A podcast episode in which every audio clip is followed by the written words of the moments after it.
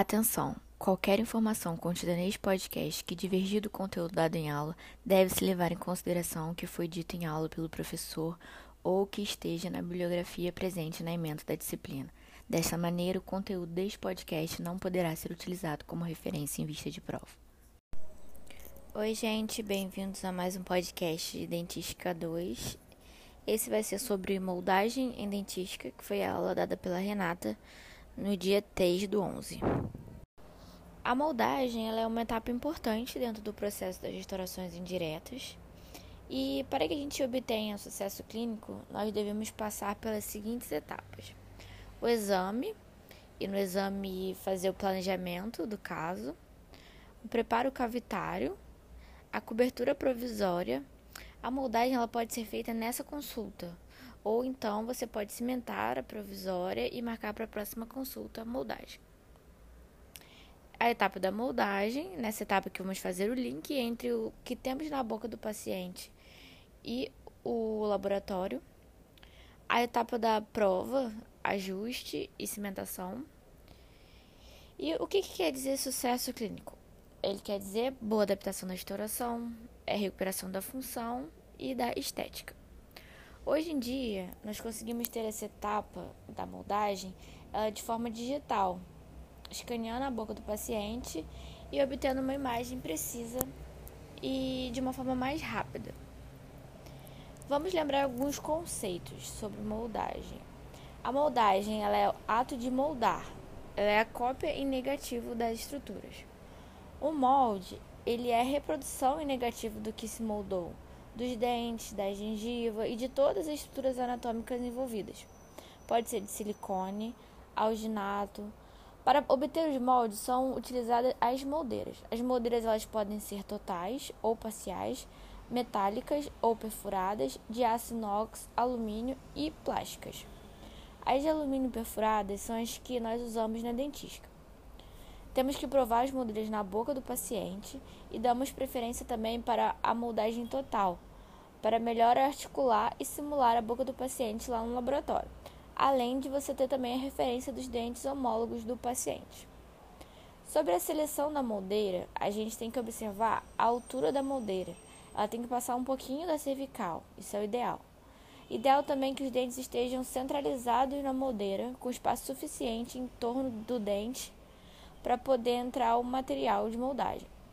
E a ela não deve encostar na superfície dentária.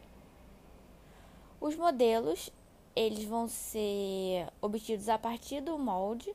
Você vai envasar o gesso e ter uma reprodução em positivo do que foi moldado. Vamos obter o modelo de estudo, que ele não é definitivo, ele é usado para planejar o caso, fazer ensaios restauradores, fazer o mock-up, checar o preparo, ele não vai ser enviado para o laboratório. E vamos ter o modelo de trabalho, esse sim vai ser enviado para o laboratório, ele vai ser troquelizado, vai ser articulado para estabelecer relação com os dentes antagonísticos. A moldagem é um procedimento crítico. Você precisa ter uma cópia fiel e sem distorções. Ela é a etapa onde vai transmitir de forma precisa a situação clínica para o laboratório de prótese. Vamos falar agora sobre os materiais de moldagem, sobre as propriedades do material de moldagem. A primeira delas é a recuperação elástica, ou seja, que o material ele não tem uma deformação permanente ele tem a recuperação da forma após a remoção da boca para não ocorrer uma distorção. Por isso, não deve invasar imediatamente. Tem que esperar ocorrer essa recuperação elástica. Outra propriedade é a estabilidade dimensional. O material ele tem que ser capaz de manter as dimensões, ter resistência a alterações dimensionais, ou seja, não se expandir ou contrair de acordo com as condições ambientais, por exemplo. E outra propriedade é a reprodução de detalhes. Ele precisa ter uma fidelidade na cópia. A respeito da classificação dos materiais de moldagem, nós vamos ter os anelásticos. Eles não têm elasticidade, não eles não vão ser utilizados em pacientes dentados, porque eles não podem ser movidos das áreas retentivas do dente. Então, eles são representados pela godiva e pela pasta zincogenólica. E vamos ter os elásticos, que eles são hidrocoloides irreversíveis, que é o alginato, utilizado principalmente na moldagem de modelo de estudo e de modelo antagonista. O alginato, a sua manipulação é feita. Ele é, é em pó e é misturado com água. Indicado em obtenção de modelo de estudo e arcada antagonista, como eu falei, e ele é um material hidrófilo de baixa estabilidade dimensional. Ele sofre cinerese e embebidação. Ele desidrata ou absorve líquido dependendo do meio. Então, ele precisa invasar logo após a desinfecção, desinfecção do molde. Importante usar os dosadores indicados pelo fabricante, e às vezes ele vem com o próprio alginato. Fazer uma manipulação vigorosa dentro da cuba de borracha e com a espátula de gesso. Preencha a moldeira até a sua borda apenas. Sempre moldar com o paciente sentado e aguardar o tempo de presa do material indicado pelo fabricante. Fazer a desinfecção do molde ou seja, lavar o molde, borrifar com solução de hipoclorito de sódio 1% ou ácido paracético a 0,2%. Acondicionar por 10 minutos, lavar e secar.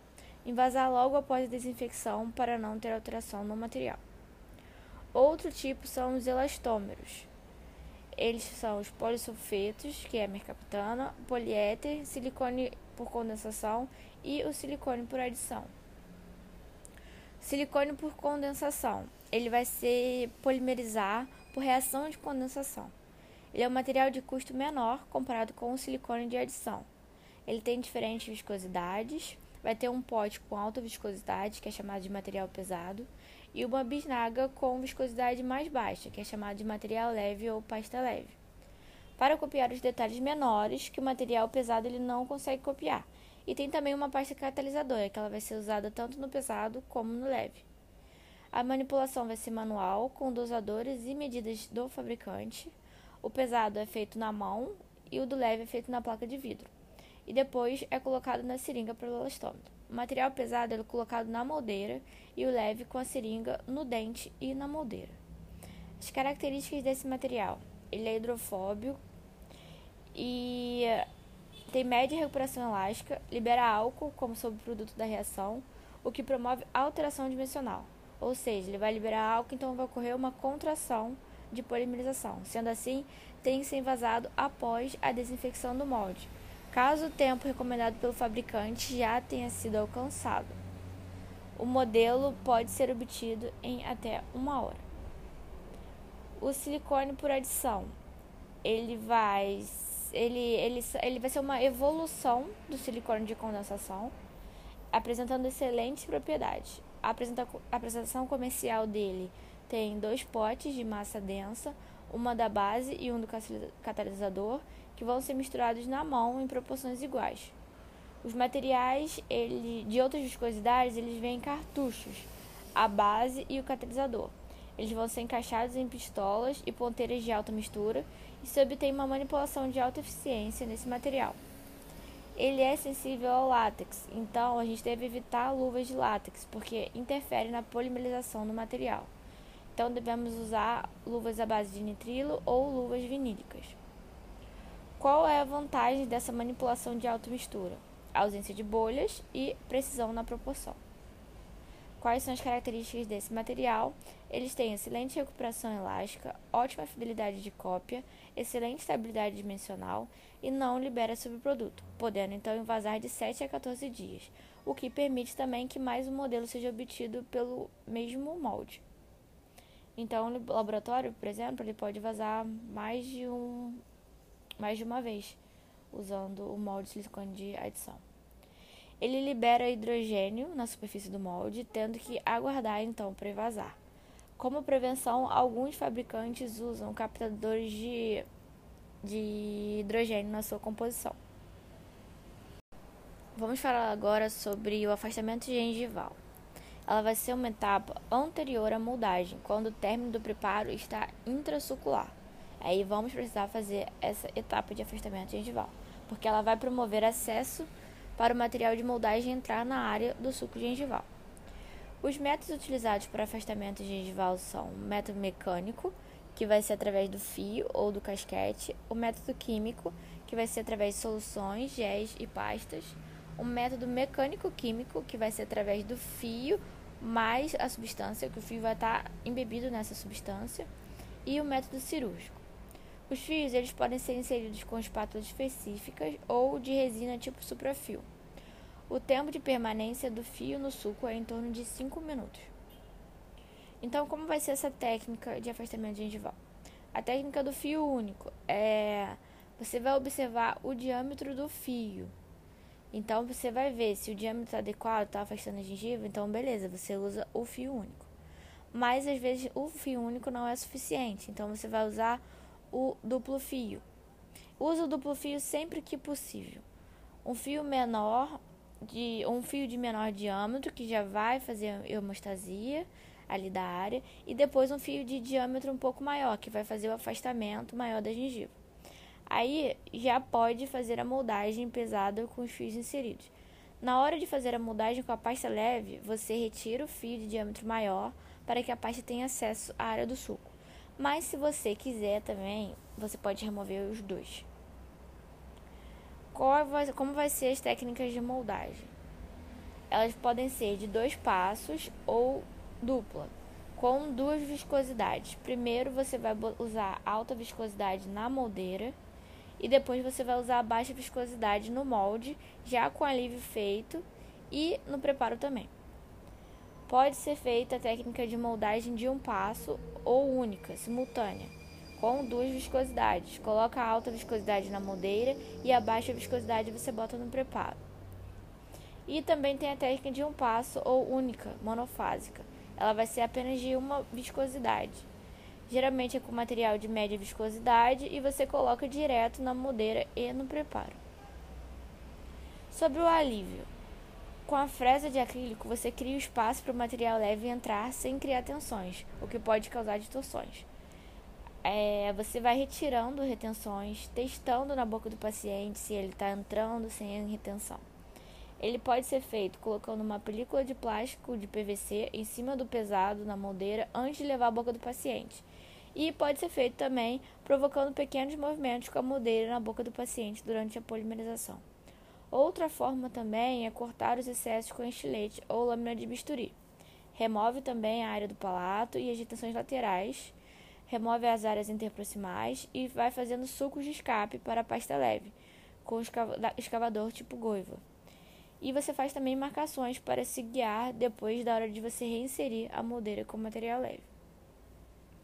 Já sobre a obtenção dos modelos, eles podem ser envasados de vários tipos de gesso. Os de estudo vai ser gesso tipo 3 ou tipo 4. O da, da arcada antagonista vai ser o tipo 3 ou tipo 4. O, da, o do modelo de trabalho vai ser do tipo 4. E também existem os, que, os modelos que são envasados com silicone. Existem silicones específicos para modelos. Eles vão ser semi-rígidos, utilizados para fazer é, resinas compostas semi-diretas.